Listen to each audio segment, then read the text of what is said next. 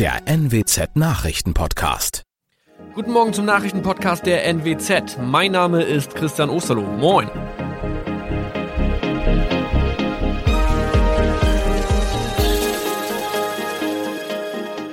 Und das sind unsere regionalen Nachrichten am Morgen. Die Grünen wollen Moorstraße in Oldenburg umbenennen. Viereinhalb Jahre Gefängnis für Falschgoldhandel. Und Landkreis Kloppenburg meldet ersten Omikron-Fall. Der Name Moorstraße könnte laut den Oldenburger Grünen rassistisch aufgefasst werden. Deshalb fordern diese eine Umbenennung. Die Straße wurde allerdings nach Hermann Moor benannt, einem der ersten Siedler in der Gegend. Um Missverständnisse auszuschließen, beantragen die Grünen eine Änderung in Hermann Moor Straße. Dann müssten alle Anwohner ihre neue Adresse in ihren Pässen angleichen. Außerdem müssten Polizei, Feuerwehr, Rettungsdienste und Anbieter von Navigationssystemen informiert werden. Die Stadtverwaltung schlug vor, ein Zusatzschild mit Informationen zur Person Hermann Mohr anzubringen. So könne man alle Irritationen beseitigen. Tobias G. musste wegen dem Verkauf von Falschgold am Mittwoch vor das Landgericht Oldenburg. Nachdem der Schortenser bereits im Mai zu einer Freiheitsstrafe von mehr als drei Jahren in Jever verurteilt wurde, betrieb er seinen Handel auf eBay Kleinanzeigen weiter. Das wog bei der Verhandlung schwer auf. Der 27-Jährige schrieb in die Inseratsüberschrift das Wort plated, was so viel bedeutet wie überzogene und nur vergoldete Ware. Da im weiteren Anzeigentext aber die Rede von einem Reinheitsgrad war und die abgebildeten Goldbarren eine Seriennummer trugen, handelt es sich hierbei um eine Täuschung. Tobias G. wurde zu viereinhalb Jahren Haft verurteilt. Ein weiterer Fall der neuen Omikron-Variante ist am Mittwoch im Nordwesten bekannt geworden.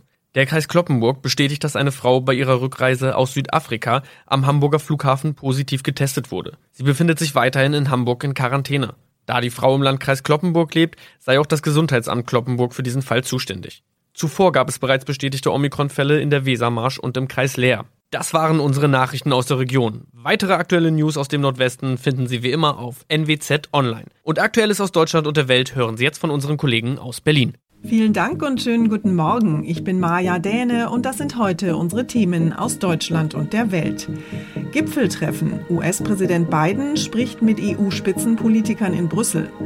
Mundschutz ja oder nein? Diskussion um Lockerung der Maskenpflicht.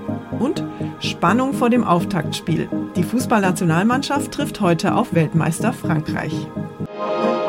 In den europäischen Sportstadien dreht sich ja gerade alles um Fußball. Auf der politischen Bühne in Brüssel dagegen jagt derzeit ein Gipfel den nächsten.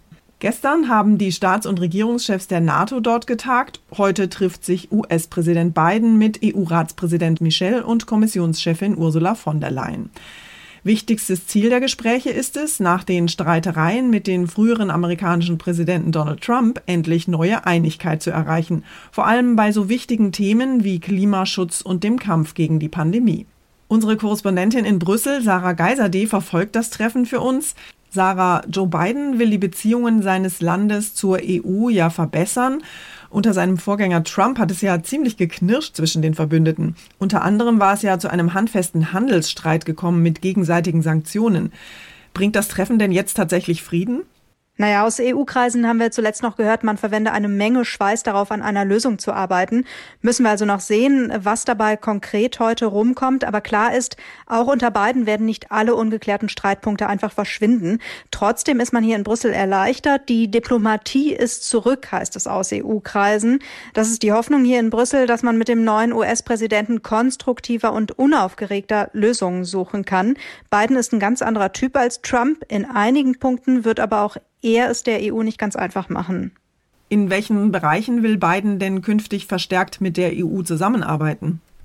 Also es soll zum Beispiel ein sogenannter Handels- und Technologierat vereinbart werden. Der könnte unter anderem gemeinsame Standards setzen und so Geschäfte erleichtern. Die USA und die EU wollen sich auch enger abstimmen, was den Umgang mit Russland und China angeht, also den beiden großen Rivalen der Weltpolitik.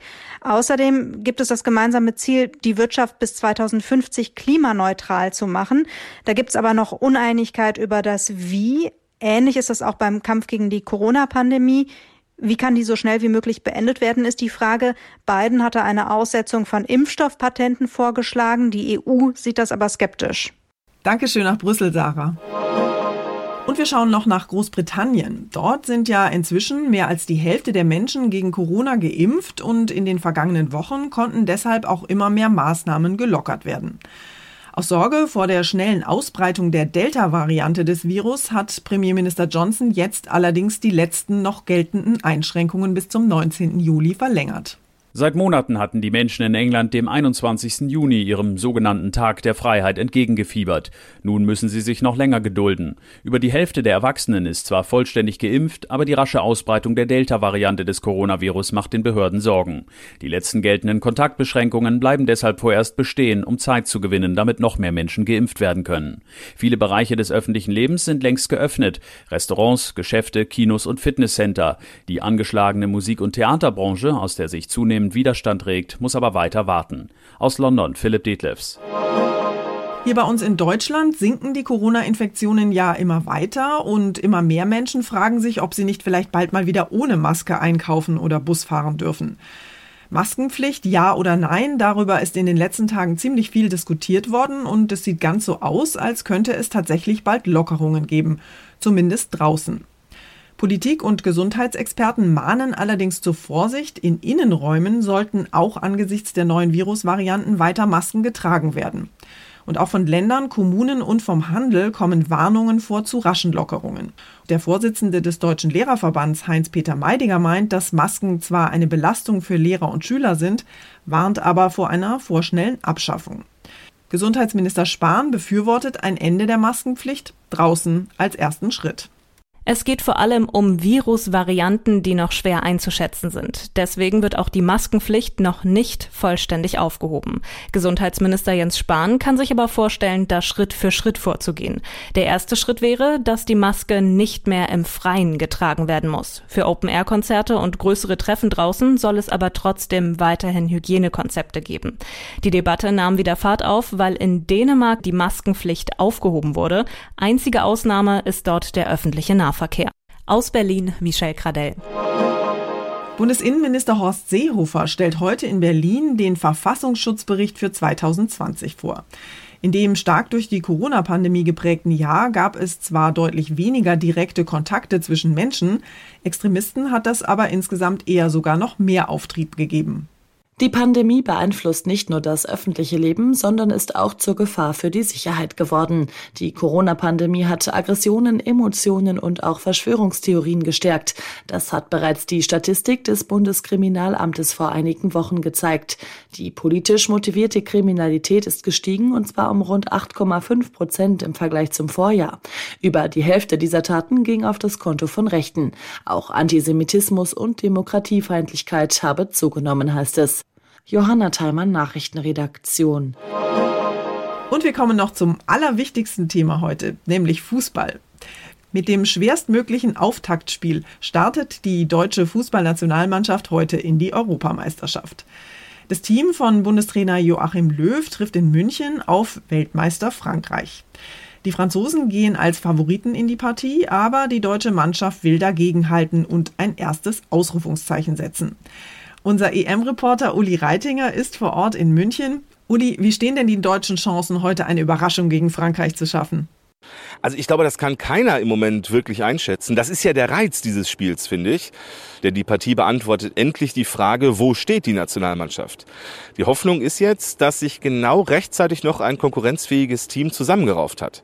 Auch mit den Fans im Rücken wird es wahrscheinlich unglaublich schwierig gegen diese unglaublichen Einzelkönner im französischen Team. Deswegen ist die große Frage, wie gut harmonisieren die einzelnen Spieler zusammen als Mannschaft im Kollektiv? Wie groß ist denn der Respekt im deutschen Team vor dem starken Gegner? Ja, Respekt ist schon da in dem Sinne, dass alle sagen, die Franzosen gehen als Favorit in dieses Spiel. Aber jeder hier im deutschen Lager schiebt immer direkt hinterher. Wir sind auch stark und wollen alles tun, um zu gewinnen. In 1 zu 1 Laufduellen werden die Deutschen wahrscheinlich oft alt aussehen gegen so schnelle und technisch brillante Spieler wie Pogba oder Mbappé. Diese Spieler kriegt man nur unter Kontrolle, wenn die gesamte Mannschaft dagegen hält und zwei, drei Mann auf einen Pogba auch draufgehen. Wir drücken also ganz fest die Daumen heute für unsere Jungs. Dankeschön, Uli in München. Unser Tipp des Tages heute für alle Urlaubsplaner. Kommende Woche starten in den ersten Bundesländern ja schon die Sommerferien und viele Familien freuen sich nach der langen Corona-Durststrecke schon riesig aufs Reisen. Mein Kollege Jonas Klüter hat sich mal umgehört, was sich für Touristen ändert und wo wir vielleicht auch kurzfristig noch hinfahren oder hinfliegen können. Jonas, in den letzten Monaten war ja eigentlich nur noch von Risikogebieten und Reisewarnungen die Rede. Aber das ändert sich ja gerade. Ab 1. Juli rät die Bundesregierung nicht mehr generell von touristischen Reisen ins Ausland ab. Corona-Reisewarnungen gelten dann nur noch für Gebiete mit einer Inzidenz von mehr als 200, wo sich gefährliche Virusvarianten stark verbreitet haben. Das sind gerade weltweit aber nur etwa 40 Länder. Okay, dann lass uns doch mal über die Länder reden, in die wir jetzt wieder reisen dürfen. Was ist denn da so möglich? Laut Tourismusverbänden können fast wieder so viele Ziele angeflogen werden wie vor der Pandemie.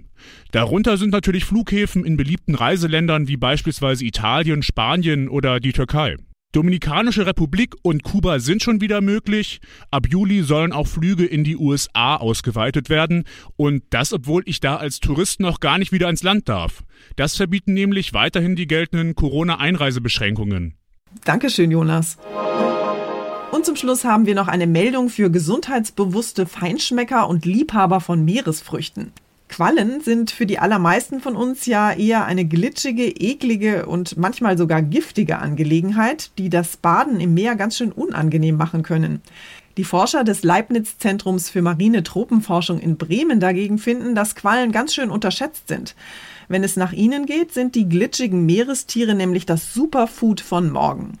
Quallen sind fettarm, ihr Eiweiß hat einen hohen Anteil an essentiellen Aminosäuren und sie enthalten außerdem viele Mineralstoffe und mehrfach ungesättigte Fettsäuren, sagen sie.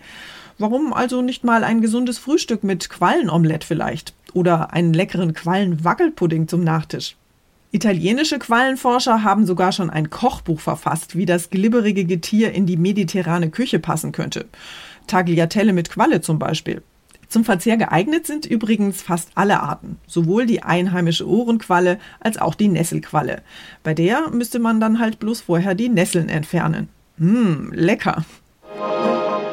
Das war's von mir für heute. Ich bin Maja Däne und wünsche Ihnen einen entspannten Tag. Tschüss und bis morgen.